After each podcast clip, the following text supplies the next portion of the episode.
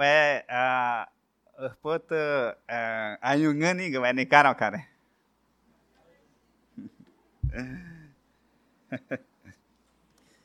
É, eu estou dizendo que nesta noite eu estou muito bonito. É, irmãos, é, mais uma vez, graça e a paz de Cristo. É,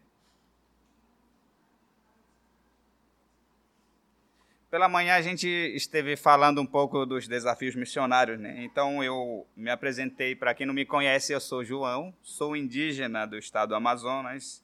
É, a minha cidade ela faz fronteira com a Colômbia e Venezuela, então a gente mora no final ou come no começo do estado do Amazonas, né? E eu sou casado com uma cearense é, de Fortaleza e Deus tem nos unido e tem sido uma bênção para mim, né? tanto na, no relacionamento, no crescimento espiritual. E também a gente louvamos a Deus pela igreja, né? por conhecer a igreja e por fazer parte dessa família. Né? Eu disse que conheci, nós conhecemos o pastor Pedro, foi um dos nossos professores de missiologia no curso que a gente está fazendo, da qual ele deu a matéria de. É, ele deu a matéria de sistemática em missões. Ele deu essa matéria, então de lá a gente fez, ele fez a ponte, a gente gostou da igreja e acabamos ficando e tornando membros dessa família. E nesse tempo de desafios com o nosso filho Joãozinho, né, a gente tem enfrentado e glorificado a Deus e Deus ele tem mostrado a bondade dele usando essa igreja, os irmãos e e essas pessoas que têm se doado para estar junto, né? Então louvamos a Deus pela vida da igreja, pelo compartilhar pela força que ele tem nos dado através da igreja. Então somos gratos mesmo. De manhã eu estava falando sobre Romanos, capítulo 1, do verso 1 ao 7, que vai falar da natureza do evangelho, que vai falar da mensa, do conteúdo do evangelho e dessa mensagem do evangelho para o alcance de todos os povos, dos nossos vizinhos, é, do nosso bairro e da nossa cidade, João Pessoa, e de outros povos, de outras tribos. Então, nós falamos sobre isso, porque a má compreensão, o, a má compreensão do Evangelho, do que é o Evangelho de Deus, é a maior barreira para o desafio para quem quer evangelizar qualquer povo, qualquer pessoa. Então, nós falamos sobre isso e nós falamos sobre o efeito do que esse Evangelho faz. Citamos exemplos claros e práticos sobre o que o Evangelho fez na minha vida, na vida do povo tucano e na vida da minha mãe. Então, neste momento, antes de lermos as Escrituras, a gente vai ouvir um pouco desse testemunho da minha própria mãe, falando do que o Evangelho fez em sua vida e na sua caminhada, de como ela era e o que o Evangelho fez na vida dela. Então, eu convido a minha mãe. Até a tua ayutimusa yakaverena wakamera ayutimusa. É, eu costumo dizer que quem entende essa frase é só o pastor Ramon. Ela está dizendo, graça e a paz do Senhor, irmãos em Cristo Jesus. Amém.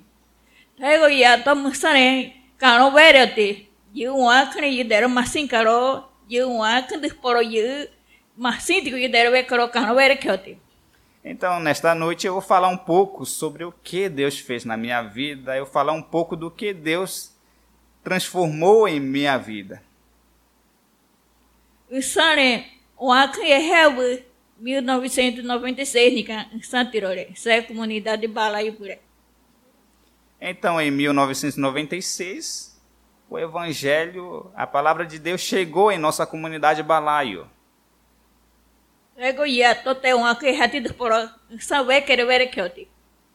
Então, eu vou falar neste momento, antes de, da chegada do Evangelho, o que, que eu fazia, o que, que nós fazíamos. Católico era Nossa Senhora é festa vepel, São Pedro é festa vepel. Vena venir essa que é, sim, basta, nem como então a gente não conhecia o evangelho verdadeiro, então a gente adorava outros santos como Nossa Senhora, como outros santos São Pedro, e a gente bebia muita bebida e ficavam bebos e brigávamos. o santo hericura do evangelho é o santo Pastor Paulo é o topo Então, no meio disso tudo, a gente começa a conhecer o evangelho através do missionário Paulo César, pastor Paulo.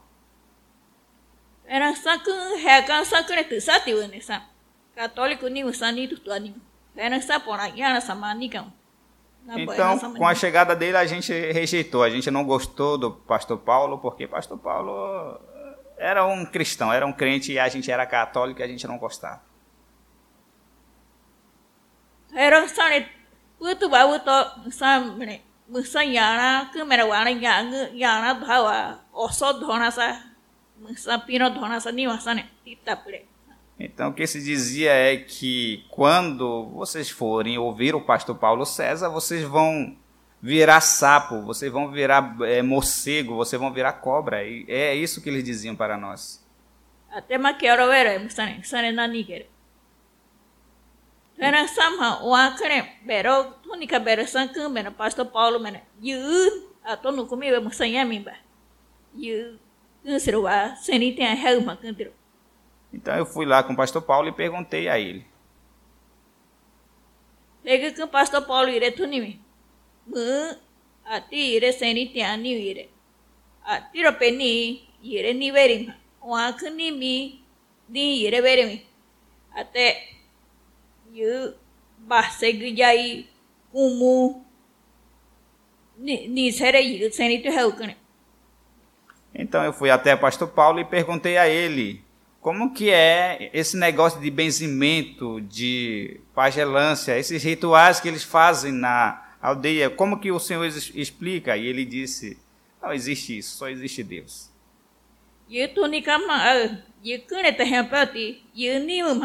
Ni tu ya kan ye heri pona pu yere do ke sankati ye aspen thone masingo ayu ser masingo ye tu em thai ko ye ma ui ti ma na wai masa ye pona nam kwa kene ye uiti ye ayuno sa wa kenya sami ani ya iroro basta que iroro tusturani tusture ye masini então, a partir daquele momento, não foi é, algo impositivo, mas foi o próprio coração que começou a despertar e eu comecei a sentir algo novo dentro do meu coração. Então, eu comecei a dizer: eu não vou acreditar mais nesses pajés.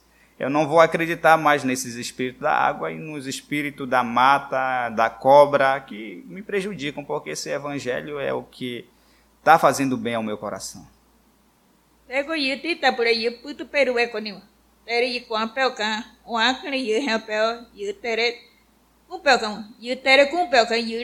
Comunidade ni. Tina yi tu tina wa wa tapure ti tapure. Então, a partir do momento que eu rompi com essas barreiras, que eu comecei a não praticar essas cerimônias, eu não fazia mais as bebidas para o povo brigar, a partir desse momento a comunidade ela vinha contra mim.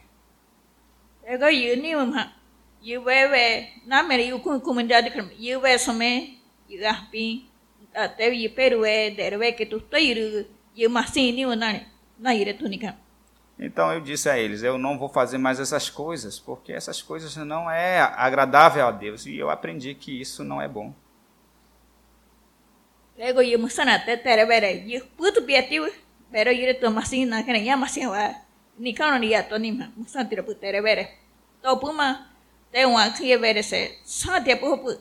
Comunidade tania toro toro então eu ouvi o evangelho e dentro desse evangelho, esse evangelho me trouxe aqui, mas ainda falta evangelizar dentro das nossas aldeias e ainda o pessoal não escuta sobre esse evangelho. Ainda há esse desafio.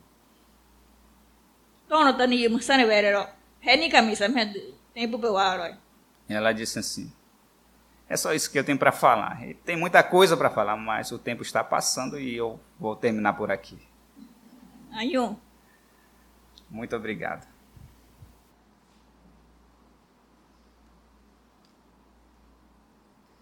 Irmãos, é, abra sua Bíblia em 2 Reis, capítulo 6.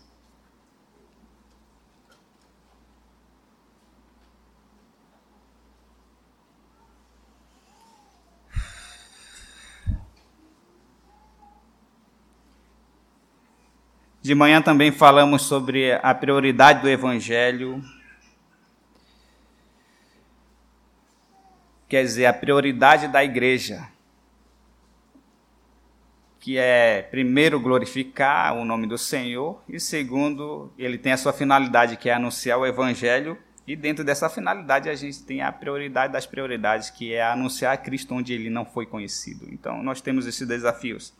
E também foi dito que Paul Hibbert, um missionário e pastor que trabalhou na Índia muito tempo e deu aula de missões e antropologia, ele diz o seguinte, que o evangelho ele converte nós em três dimensões. A primeira é o comportamento, a segunda é convicções e a terceira é a cosmovisão. Então, esse é o efeito do evangelho que traz luz ao coração do ser humano que é pecador. E logo no início, como a mãe disse, a gente não, tem, não tinha o conhecimento do Evangelho. E eu contei uma situação muito é, engraçada e ao mesmo tempo quase morri de medo. Né? Então eu, eu disse que a gente estava indo para a roça e a nosso, nosso objetivo sempre como criança, jovem adolescente é ajudar a mamãe na roça, né? E eu tinha acabado de brigar com minha irmã e minha irmã mais velha me bateu e eu estava chateado naquele momento. E no caminho da roça eu preferi ir depois. Eu não vou andar com minha irmã que é chata, então eu estava irritado. E um dia, uma noite anterior, meu avô tinha contado a história de um, um tipo de onça chamado Eoncan. E esses Eoncan eram violentos, eles não não tinha medo de nada, eles caçavam as suas presas em bandos e eles matavam mesmo. Então meu avô falava, de maneira alguma vocês podem desafiar esse tipo de onça. E eu fui meio triste, chateado com minha irmã no caminho da roça e eu começo a escutar aquele barulho. Éon, éon. Aí pensei, é o barulho que meu avô disse, daquele tipo de onça. É a forma como a gente descobre onde aquele tipo de onça está.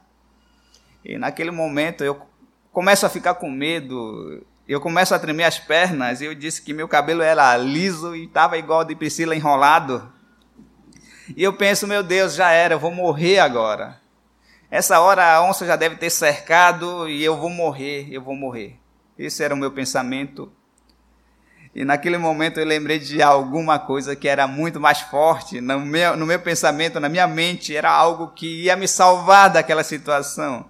E eu começo a desenhar cruz no chão e começo a dizer: Ave Maria cheia de graça, me ajude nesse momento que eu estou perdendo, que eu estou para morrer. Mas o resultado disso foi que eu ouvi uma grande gargalhada no meio do mato e era minha irmã me assustando. E a partir daquele momento a raiva passou, porque só de fato de eu estar vivo. Mas naquele momento eu fiquei frustrado. Eu falei que que pessoa é essa que não me salvou, que não me traz paz, que não, que não traz alegria ao meu coração, que não traz segurança? Então, a partir daquele momento, eu falei: essa pessoa não existe porque me deixou na mão. Então, de lá, nunca mais eu quis acreditar. E na carta ao Romano, nós vimos quem é o verdadeiro evangelho que traz paz ao nosso coração, que traz essa segurança e que nos dá força na caminhada. E o efeito desse evangelho, como nós vimos, é a transformação de uma pessoa, como minha mãe. Então vamos ler 2 Reis, capítulo 6, do verso 24 em diante.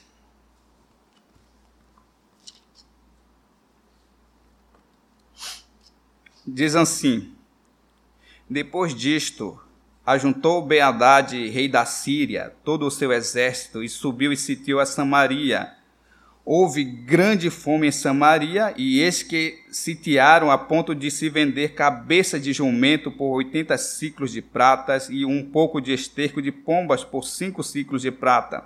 Passando o rei de Israel pelo muro, gritou-lhe uma mulher: Acode-me, ó rei, meu senhor. E ele disse: Se o senhor te não acode, te não acode, donde eu te, te acudirei, eu?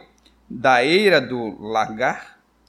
Perguntou o rei: O que tens? Respondeu ela: Esta mulher me disse: Dá o teu filho para que hoje comamos e amanhã comer, comeremos o meu. Cozemos, pois, o meu filho e comemos. Mas dizendo eu ao outro dia: Dá o teu filho para que comamos, ela escondeu. Tendo o rei ouvido estas palavras, eh, tendo o rei ouvido as palavras da mulher, rasgou as suas vestes. Quando passava, quando passava pelo muro, o povo olhou e viu que trazia pano de saco por dentro sobre a pele. No capítulo 7, do verso 3 em diante, vai dizer o seguinte: Quatro, lepro, quatro homens leprosos estavam à entrada da porta, os quais disseram uns aos outros: Para que estaremos aqui nós sentados até morrermos? E se dissermos, entremos na cidade, há fome na cidade, e, se, e morreremos lá. Se ficarmos sentados aqui, também morreremos. Vamos, pois, agora, e demos conosco no arraial dos Círios, e nos, se nos deixarem viver, viveremos. Se nos matarem, tão somente morreremos. Levantaram-se ao anoitecer para se dirigirem ao arraial dos Círios e, tendo chegado à entrada do arraial, eis que havia lá ninguém, porque o Senhor fizera ouvir um arraial dos, no, no arraial dos Círios ruído de carros e de cavalos e o ruído de um grande exército, de maneira que disseram uns aos outros: Eis que o rei de Israel alugou contra nós os reis dos heteus e os reis dos egípcios, para virem contra nós. Pelo que se levantaram e, fugindo ao anoitecer, deixaram as suas tendas, os seus cavalos e os seus jumentos e o arraial como estava, e fugiram para salvar suas vidas. Chegando, pois, aqueles leprosos à entrada do arraial, entraram numa tenda e comeram e beberam e tomaram dali prata e ouro e vestes, e foram e os esconderam. Voltaram em e entraram em outra tenda, e dali também tomaram alguma coisa e as esconderam. Então disseram uns para os outros: Não fazemos o bem. Este é dia de este é dia de boas novas e nós nos calamos. Se esperarmos até a luz da manhã, seremos tidos por culpados. Agora, pois, vamos e anunciemos a casa do rei. Senhor Deus, muito obrigado por esta tarde. Obrigado pela nossa vida, pelo dom que o Senhor tem dado, pelo alimento. Agradecemos por cada pessoa que está aqui, por cada irmão em Cristo Jesus. E louvado seja o Senhor, Pai. Obrigado por esta oportunidade. Queremos dar graça, Senhor Deus, à vida de pessoas que o Senhor tem colocado em nossa caminhada. E não só isso, Senhor, a vida que o Senhor nos deu, Senhor Deus. Somos gratos mesmo em nome do teu filho Jesus, Senhor Deus. Abra a nossa mente, o nosso coração, para que venhamos pegar aquilo que o Senhor traz à luz aos nossos olhos, Pai. Queremos agradecer em nome do teu filho Jesus. Amém. É, irmãos, é, de manhã, como já dito, a gente falou sobre os desafios missionários, a origem do Evangelho.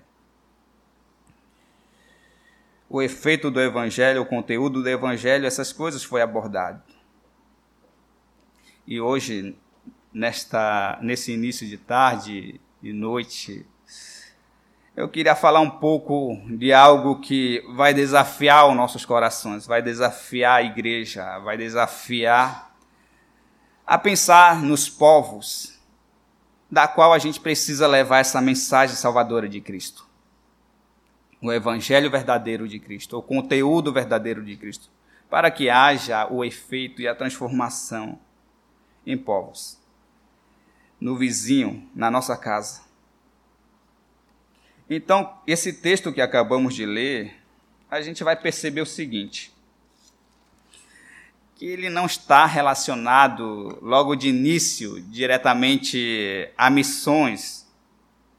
Ele não está relacionado diretamente ao conteúdo da missão, à mensagem da missão. Apesar que nós vamos saber que a Bíblia toda ela vai tratar de missões. Ela vai tratar da responsabilidade do povo de Deus de anunciar, de fazer Deus conhecido. Então a Bíblia toda ela vai tratar. Então, o propósito de Deus é muito claro. Deus ele sempre propôs fazer um povo para si. Ele sempre escolheu um povo para si. E quando nós falamos de missões, quando nós falamos do anúncio do evangelho, logo vai vir em nossas mentes alguns textos bíblicos, alguns textos bíblicos específicos, alguns textos bíblicos chaves para falar de missões. Então, esse texto que nós lemos, ele não está direcionado à missão, a não ser por um tema que vai estar em todo o Antigo Testamento. E esse tema é o antagonismo. Ele vai estar em todo o Antigo Testamento, então nós vamos encontrar a luta e a vitória de Deus entre os deuses da nação. Então nós vamos encontrar isso em todo o Antigo Testamento. Não sei se vocês lembram das dez pragas do Egito. Então Deus ele envia as dez pragas do Egito e ele diz que ele é Deus e ali está o tema do antagonismo. Então Deus ele mostra que ele é o Deus e os deuses do Egito não são os deuses. Quando nós vamos pegar o livro de Daniel também, ali está o tema do antagonismo. Deus mostrando a Babilônia dizendo que ele é o Deus. E nesse texto que acabamos de ler, nós vamos encontrar um pouco desse tema também chamado antagonismo. De uma forma milagrosa, Deus ele age e o exército Ciro ele foge, eles são dispersos. E eu quero pensar com vocês nesta noite, algum, extrair algumas lições para nós. E eu quero compartilhar de uma forma bem pontual e bem objetiva.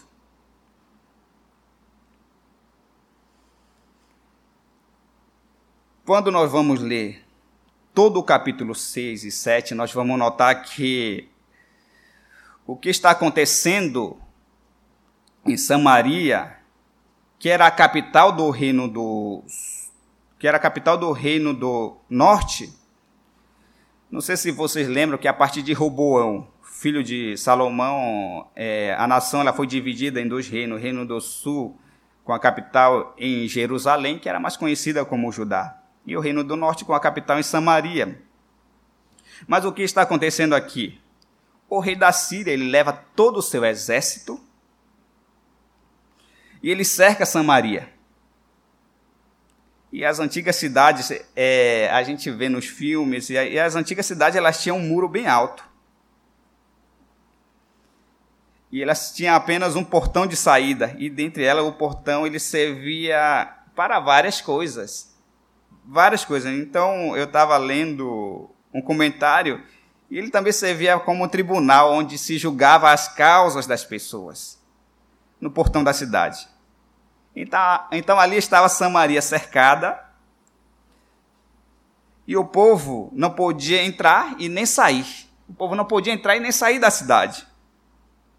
Por quê? Eles estavam presos, não tinham como trabalhar em suas, em suas plantações. E qual era o tipo de plantação antigamente? Tinha trigo, uvas, que eram a base da alimentação daquela época.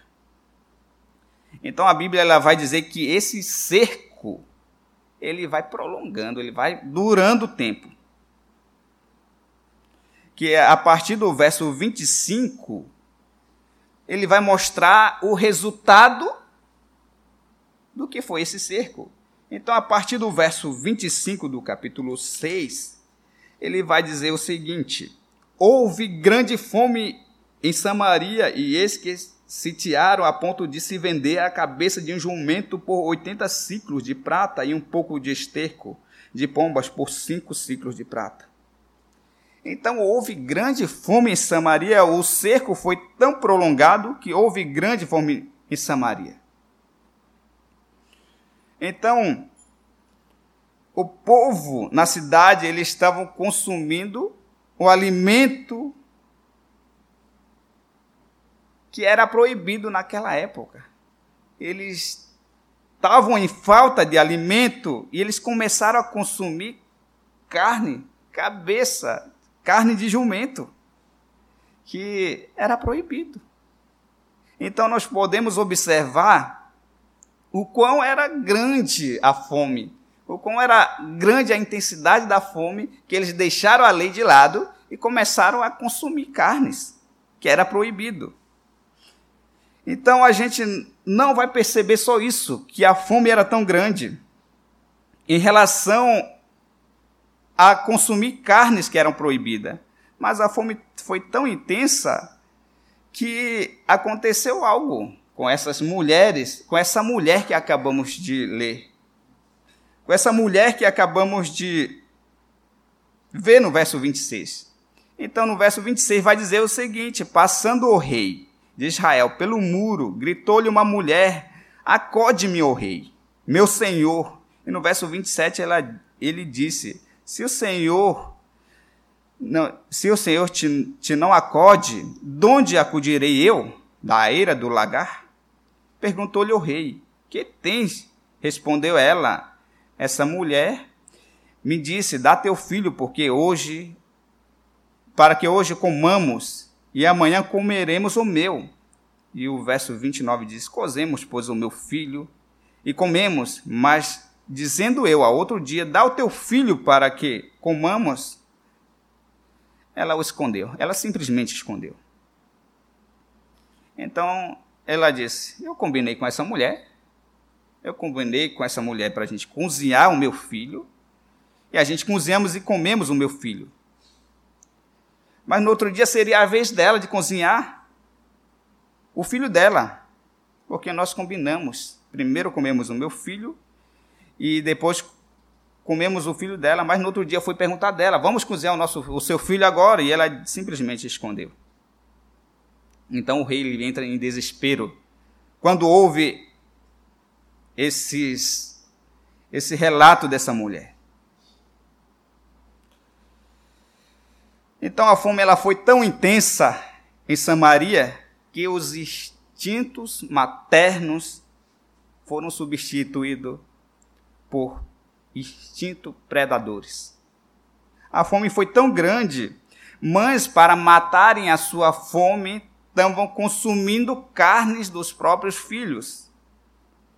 A fome era tão intensa que quando você vai ler o capítulo 7 todo, o rei ele vai colocar culpa no Eliseu e Deus vai usar Eliseu de uma forma poderosa e Eliseu diz que nesta hora, amanhã, haverá alimentos em abundância e o preço vai cair. E ali estava um capitão.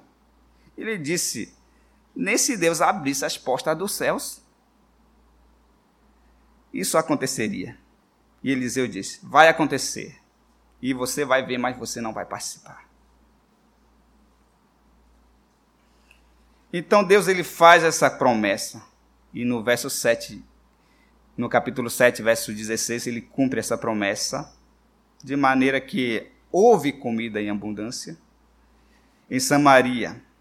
Mas até agora vocês devem estar perguntando: onde você quer chegar com todas essas informações?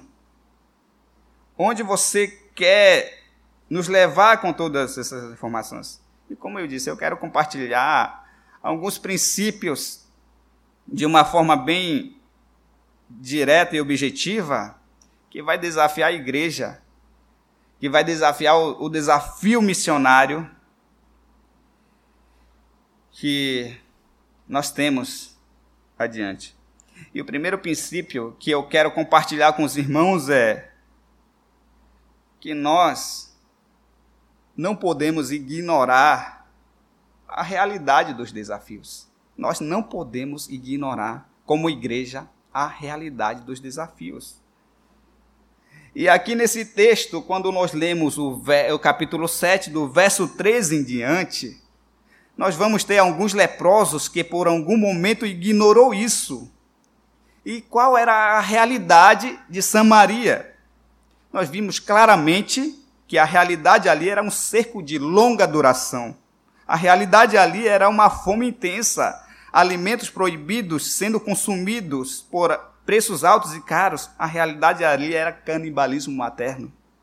A realidade ali era inimigos cercando a cidade na expectativa de matar o povo de Samaria, e eles iam matar de qualquer jeito, se saísse, eles iam matar ou iam matar de fome.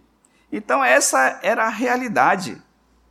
E, nós te, e hoje, a princípio, nós não vamos ter uma cidade cercada com muros, onde tem pessoas vivendo e passando essa situação. Mas nós vamos ter uma realidade, um desafio que nós não podemos ignorar. Vai haver fome no mundo. Vai haver fome física e material no mundo, e de fato a gente vê isso. Mas acima da fome material e física, há uma fome de Deus. Há uma ausência do conhecimento de Jesus Cristo. Entre os povos, entre as tribos da terra, há essa ausência do conhecimento. Então, essa é a realidade. Então, eu estava refletindo hoje que nós fazemos parte de uma cultura que é um pouco complicada. Mesmo os crentes. Nós convertemos ao cristianismo, mas muitas das coisas nós trazemos para dentro da igreja. Alguns valores antigos, por exemplo. Nós não conseguimos libertar desses valores.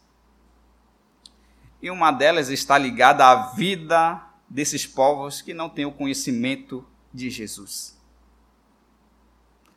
Por exemplo, quando nós vamos ver a realidade dos povos indígenas do Brasil, como o brasileiro, em sua maioria, ele vai ver essa realidade? Como o brasileiro vai enxergar o povo indígena? Eu digo que ele vai enxergar em duas linhas. Ele vai chegar em dois pensamentos. Alguns brasileiros vão enxergar o povo indígena como uma espécie de animais. Como, por exemplo, a gente. É, eu, pelo menos, já ouvi muitas frases do tipo: minha avó foi pega no laço. Ela era tão brava, tão selvagem, que teve que pegar no laço. E outras expressões que é muito usada, João, no Amazonas, onde você mora, os índios são selvagens? Irmãos, é claro, nós vivemos na selva, nós somos selvagens. Mas esse é o tipo de pergunta, mas a questão é: o que é ser selvagem? Se ser selvagem é ter crianças jogadas debaixo do viadutos da cidade, enquanto nós moramos em apartamentos com casa mobiliada, se ser selvagem é ter crianças sem pai, sem mãe jogadas na rua, nós indígenas não somos selvagens. Porque a aldeia indígena não tem órfãos. Na aldeia indígena, quando morre o pai ou a mãe, é responsabilidade da aldeia, do povo cuidar e trazer o indivíduo que está ficando sem pai para dentro de casa. Então, essa é uma das realidades. Mas esse é um dos que chamamos de preconceito que se tem em relação aos povos indígenas. É uma expressão usada com preconceito. Não só isso, irmãos. Vai existir outro lado, que vai ser ao extremo. E eu digo que a maior parte desse lado foi ensinado pela TV. Como, por exemplo, a dança do pica-pau, a dança da chuva que não existe, é uma invenção do pica-pau.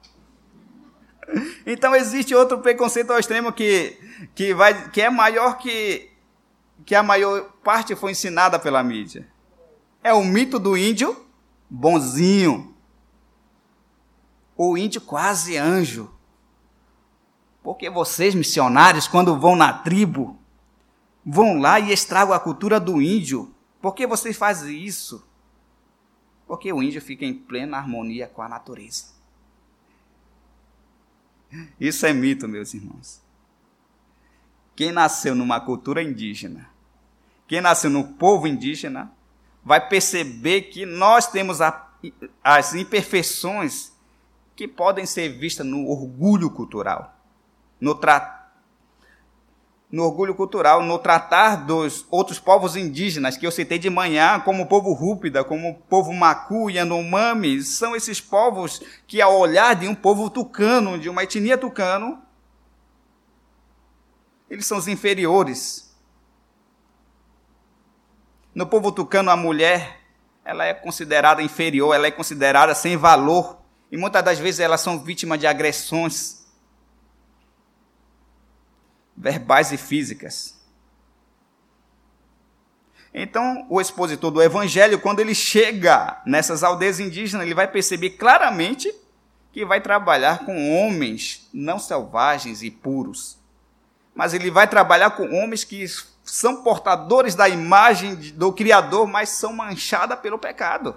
Ele vai perceber essa realidade.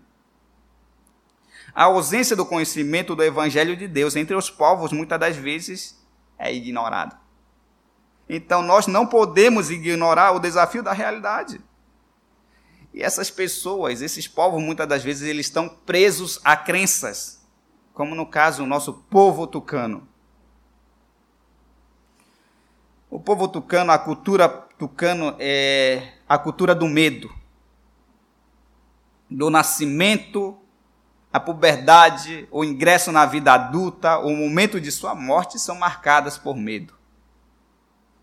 Ao nascer, a criança precisa passar pela cerimônia, pelos rituais, para que ela e a mãe não sejam atingidas por doenças enviadas pelos espíritos. A menina, quando ela tem a primeira menstruação, ela precisa passar pelos rituais, precisa ser isolada, precisa ficar longe da água por conta que os espíritos da água podem sentir o odor do sangue e vir atrás de atacar doenças a ela. O homem não pode pescar livremente, não pode caçar, porque há lo lo locais onde pertencem aos espíritos e o espírito não permite a entrada desses homens para caçar livremente. E só quem vai libertar esses povos da cultura do medo é o conhecimento do Evangelho. É o conhecimento do Evangelho.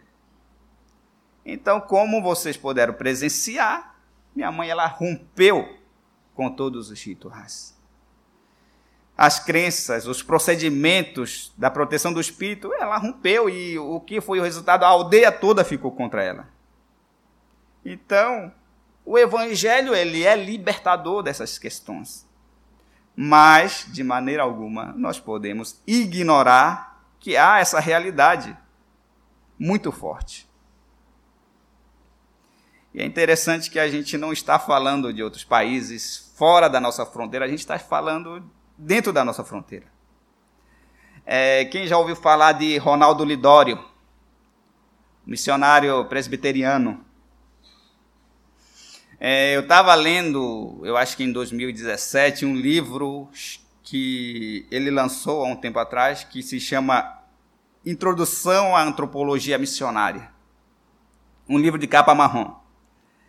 Eu achei muito interessante e curioso quando Ronaldo diz que a base da alimentação dos concombas, tribos da África, é inhame e carne de rato.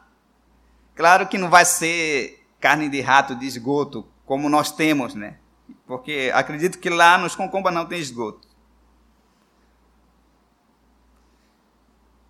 Mas o que chamou a atenção de Ronaldo nessa alimentação do povo concomba é que o povo concomba, eles criavam animais como bois, eles criavam galinhas, eles tinham carne em abundância.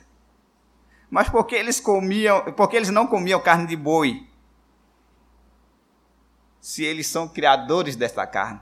Porque eles não comiam carne de aves, se eles são criadores da, de galinhas. Aí Ronaldo vai e descobre que um concomba, ele trabalha a vida inteira criando gado, criando galinha, para um momento de sua morte. Então ele trabalha a vida toda para um momento de sua morte. Por isso ele não vai consumir esse alimento, não porque ele não gosta da carne, ou da galinha, ou do boi.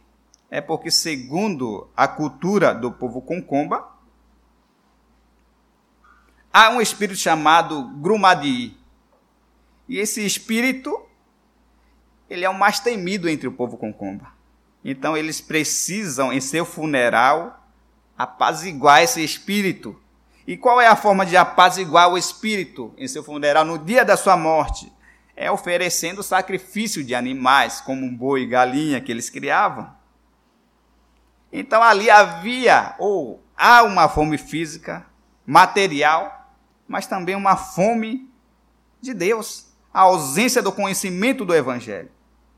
Aí o Ronaldo ele chega com o Evangelho de Deus, com o Evangelho do conhecimento de Cristo para o povo.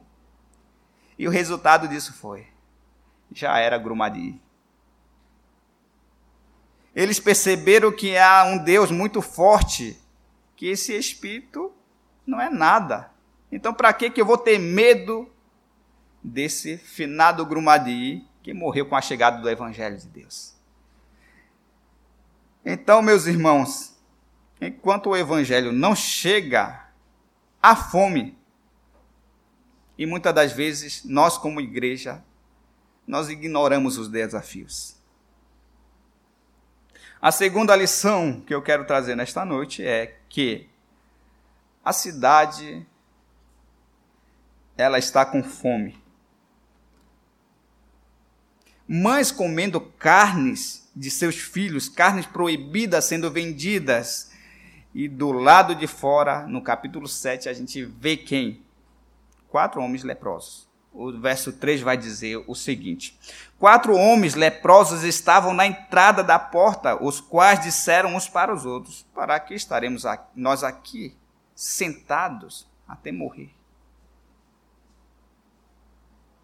Esses leprosos não podem conviver com a sociedade, eles estavam do lado de fora da cidade. Eles dizem: porque estamos sentados aqui? Nós estamos esperando a morte chegar. Porque estamos sentados aqui. E no verso 4 eles dizem: Se dissermos, vamos entrar na cidade, o que nos espera dentro da cidade? Fome. E o que vai acontecer? Nós vamos morrer.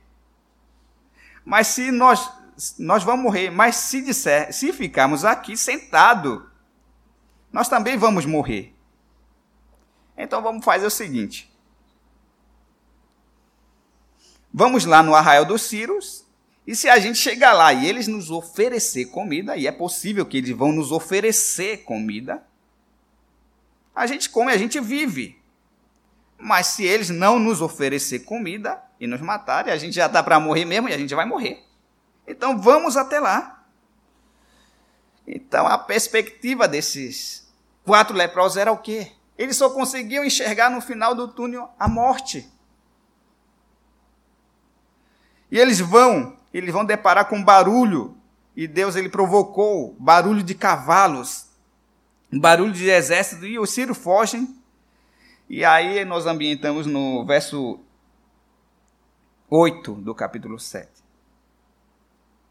Ele diz: Chegando, pois, aqueles leprosos à entrada do arraial, entraram numa tenda e comeram e beberam e tomaram dali prata e ouro e vestes e se foram, e esconderam, voltaram e entraram em outra tenda e dali também tomaram algumas coisas e esconderam. Vamos parar um pouco para pensar. Nesse segundo princípio, a cidade está com fome. Mas quando a gente vai a gente perde é, a sobriedade, a lucidez, nós vamos simplesmente ignorar a realidade do desafio. E eles esqueceram que ali havia uma cidade cercada e que dentro dessa cidade havia fome. E o que se tornou o foco deles naquele momento? O que se tornou? A satisfação de suas necessidades imediatas. Eles entraram na tenda, comeram e beberam, até ali estava normal, porque eu estou com fome e eu vou comer e beber. Está normal. Mas depois parece que eles ficaram embriagados com tudo que viram, eles mataram a sua fome, a sua necessidade, mas não pararam por ali, acharam pouco. Eles acharam pouco. Eles mudaram o foco, eles passaram não apenas a satisfazer as suas necessidades pessoais imediatas, mas eles começaram a pensar em garantias futuras e eles começaram a guardar prata, ouro e esconderam. Para quê? Eles iam morrer. Querendo ou não, eles iam morrer. A única perspectiva que eles tinham era de morte. E mesmo assim, eles começam a se envolver no armazenamento, no acúmulo de garantias futuras. Prata, ouros, vestes. E eles perderam a sobriedade e a lucidez. E focaram na satisfação pessoal, no acúmulo de garantias futuras. E eu digo por mim que muitas das vezes nós somos assim. Eu disse de manhã que a nossa geração nós vivemos numa sociedade marcada pelo hedonismo, pelo narcisismo, que são tendências humanas que centralizam o homem em seus propósitos, em seus ideais. São tendências que não vão atacar apenas a fé do cristão, mas também vai atacar a missão que ele tem em relação a ser sal da terra e luz do mundo. Então nós somos assim muitas vezes. O hedonismo ele vai buscar pelo prazer pessoal, então, a humanidade ela vai passar a definir as suas atitudes e expectativa único crivo. Aquilo que lhe dá prazer, aquilo, o direito de ser feliz. E quando muitas das vezes o crente é confrontado, o crente é desafiado a olhar seu pecado, ele vai dizer: Eu não tenho o direito de ser feliz. Então, muitas das vezes a gente está nessa embriaguez. O narcisismo também é o desejo de ser belo, de ser reconhecido como tal, é outro elemento que vai cativar a igreja a substituir a glória de Deus. E muitas das vezes nós perdemos a sobriedade e a lucidez espiritual e fazemos da nossa satisfação pessoal o foco da vida. E mais que isso, nós perdemos a lucidez e fazemos o acúmulo de armazenamento de coisas, de garantias futuras, o foco da nossa vida. Para quê? Para no dia que eu morrer, eu dizer: eu morri, mas eu tive algo. De que vai adiantar? Quando nós fazemos da nossa satisfação pessoal a busca por garantias futuras ou foco da vida, nós vamos ignorar o desafio lá fora. Ignoramos que lá fora há fome material, há fome física, mas há fome de Deus. Foi o que aconteceu com esses leprosos. Então, a igreja que são votadas para si mesmo, focada em suas satisfações, elas simplesmente vão ignorar o desafio e a realidade do mundo. Cristão, na sua individualidade, vão ignorar a realidade dos povos não alcançados pelo Evangelho. Os oito segmentos do Brasil menos evangelizado que falamos de manhã. E eu vou repetir rapidamente quais são os oito segmentos menos evangelizados do Brasil. Primeiro são os indígenas. Segundo os segmentos são os ribeirinhos. Terceiro são os ciganos. Quarto são os sertanejos. Quinto são os, os são os quilombolas e sextos são os imigrantes que estão dentro do Brasil. É interessante que esses imigrantes estão dentro do Brasil e em suas terras é difícil entrar o evangelho e eles estão aqui dentro do Brasil, sobretudo em São Paulo, Brasília, Foz do Iguaçu e Rio de Janeiro estão concentrados a maior parte. E os sete segmentos são surdos, com limitação de comunicação. E o oitavo segmento são os mais ricos dos ricos e mais pobres dos pobres. São esses os desafios que muitas das vezes nós ignoramos. E o terceiro princípio para a gente já caminhar para o fim está no verso 9 do capítulo 7, que vai dizer o seguinte: então disseram uns aos outros: Não fazemos o bem, este é dia de boas novas, e nós nos calamos, e esperamos, a, se esperarmos até a luz da manhã, seremos tidos por culpados. Agora, pois, vamos e anunciemos a casa do rei. no versículo 8, esses leprosos, eles estavam focados em comer, em beber, em guardar coisas. E no verso 9 eles pararam um pouco e disseram: Está tudo errado. O que estamos fazendo aqui? A gente está comendo e bebendo e guardando coisas, guardando ouro, vestes, e disseram: Nós não estamos fazendo o bem. Por quê? Por que, que nós não estamos fazendo bem? Porque este é o dia de anunciar as boas novas e nós estamos nos calando. Havia uma cidade, centenas de pessoas dentro da cidade morrendo de fome, precisando de alimento. E aqueles leprosos sabiam que ali tinha alimento em abundância no arraial dos Círios.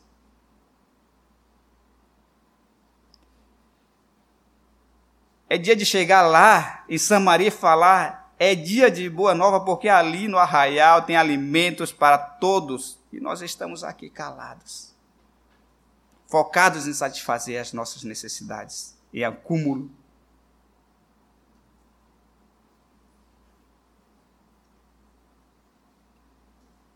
Então, no verso 9 ainda ele diz: Agora, agora pois vamos e anunciemos a casa do rei. Quando nós ignoramos o desafio da realidade, nós vamos esquecer a semelhança desses leprosos, que há a cidade com fome. Mas quando nós recobramos a sobriedade, quando nós voltamos à lucidez, a gente tem o desejo de anunciar as boas novas. E qual é a minha e a sua boa nova? Pensando nesse texto que acabamos de ler, qual era a boa nova daqueles quatro leprosos? Era comida. Mas comida para matar a fome física. E eu e você, nós temos uma mensagem que liberta. Nós temos uma mensagem, uma comida que é mais que a satisfação física, que liberta, que transforma. Esta mensagem foi o que estudamos de manhã e lemos e refletimos um pouco de manhã em Romanos, capítulo 1, que vai dizer: é a respeito de seu filho, o qual, segundo a carne, veio da descendência de Davi e foi designado filho de Deus, com poder, segundo o Espírito de santidade, pela ressurreição dos mortos, a saber, Jesus Cristo, nosso Senhor. Essa é a nossa mensagem, o nosso alimento que nós devemos levar. Então, quando os leprosos eles voltam à sobriedade, eles desafiam um ao outro e tomam uma iniciativa e foram anunciar as boas novas. Com a nossa geração marcada pelo hedonismo e pelo narcisismo, precisamos ter cuidado nós precisamos lembrar que não precisamos reter para nós as boas novas que nós recebemos. O evangelho, ele não é uma propriedade privada e particular de uma igreja urbana ou de nós cristãos. O uso do evangelho como fruto privado da igreja. Não, ele é para ser compartilhado, ele foi confiado para a igreja partilhar, para a igreja proclamar e anunciar esse evangelho mas muitas das vezes nós agimos como se o evangelho fosse apenas nosso, para nós, e nós nos calamos. Agora, pois, vamos e anunciemos a casa do rei. Eu e você, nós temos essas boas novas, que é o evangelho de Deus. Eu costumo dizer que muitas das vezes a gente está focado em algo que não é o evangelho. E é um desafio para pastores como pastor Pedro, para os presbíteros, porque hoje em dia o pastor ele não consegue pastorear sozinho a igreja, os membros, porque a internet, a mídia, existem muitos pastores que estão enchendo as nossas cabeças. E muitas das vezes esse evangelho é focado na satisfação pessoal, na conquista disso, na conquista daquilo, e nós perdemos a sobriedade dos povos, nós ignoramos a realidade dos povos que não conhece o Evangelho de Deus, porque nós estamos focados em satisfazer as nossas próprias necessidades. E o desafio que eu coloco para vocês nesta noite é: você e eu, nós temos as boas novas em nossas mãos. E Deus lhe confiou. Agora vamos e anunciemos a casa do rei. Que Jesus abençoe.